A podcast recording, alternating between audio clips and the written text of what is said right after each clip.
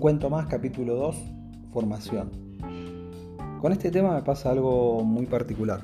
Por un lado, creo que hemos estudiado muchas cosas de manera formal, denominadas hard skills o habilidades duras, donde metemos la carrera de grado, posgrado, cursos, especializaciones, etc.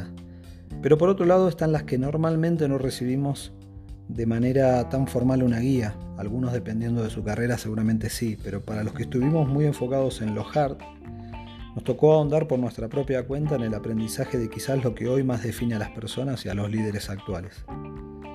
Creo que este es un punto donde debemos estar muy atentos con nuestros hijos y tratar de favorecer una formación mucho más equilibrada.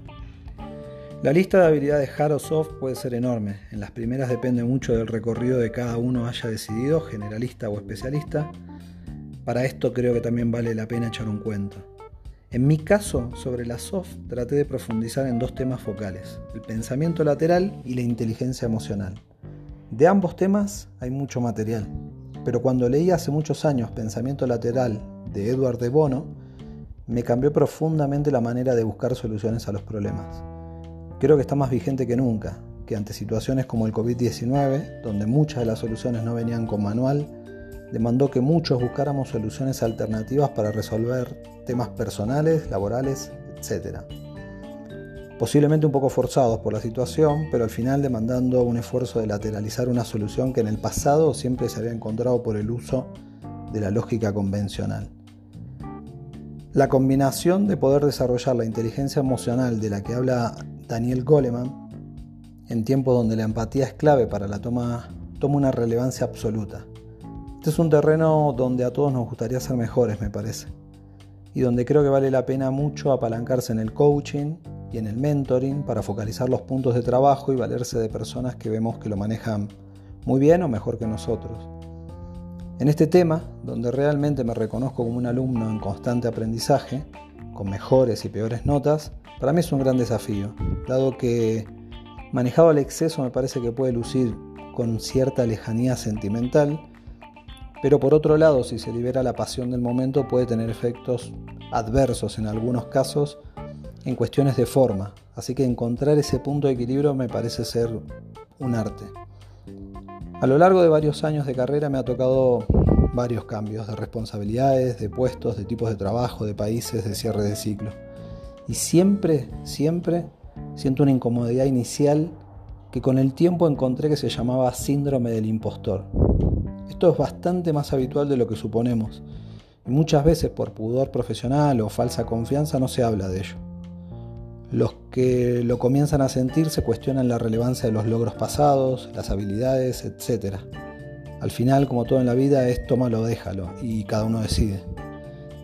Es un proceso que creo que hay que transitar como una incomodidad sana que nos empuja a mejorar, a intentar cubrir esos gaps que nos cuestionamos, a mantenernos en alerta de crecimiento, con ganas de aprender nuevas cosas, entender a más detalle, algunas que raspamos por la superficie y hasta ahora, y quizá explorar temas que se nos, no se nos habían cruzado por la cabeza.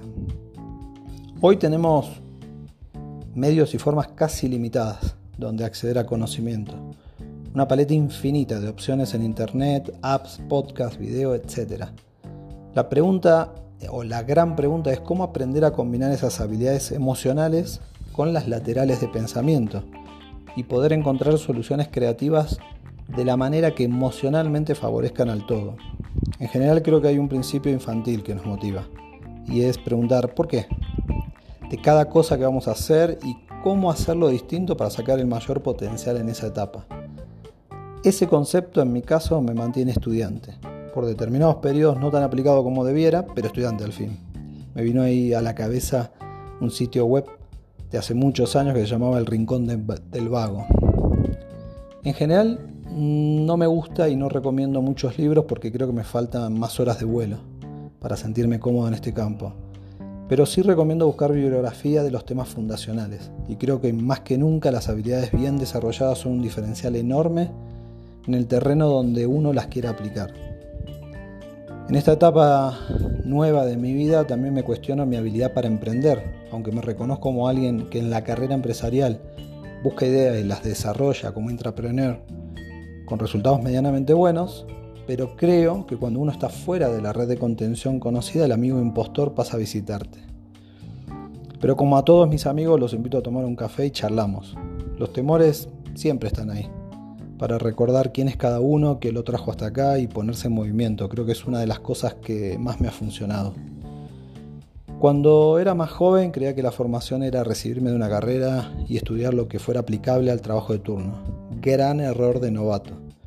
Con más años en la espalda entendí que es mucho más que eso. Que se deben cubrir muchos más aspectos de la forma, de cómo cada uno se siente mejor leyendo, escuchando, observando, tropezando, pero siempre en movimiento. Al final creo que somos y seremos personas o personalidades en formación la clave está en estar incómodos en el buen sentido, buscar lo que nos falta y seguir creciendo. Por todos lados leemos y escuchamos que hay que disfrutar del viaje, aunque siendo muy sincero, cada tanto necesitamos un pellizco para recordarlo. Me quedo con mi amigo el impostor, que me vino a visitar y tenemos mucho que charlar y aprender juntos.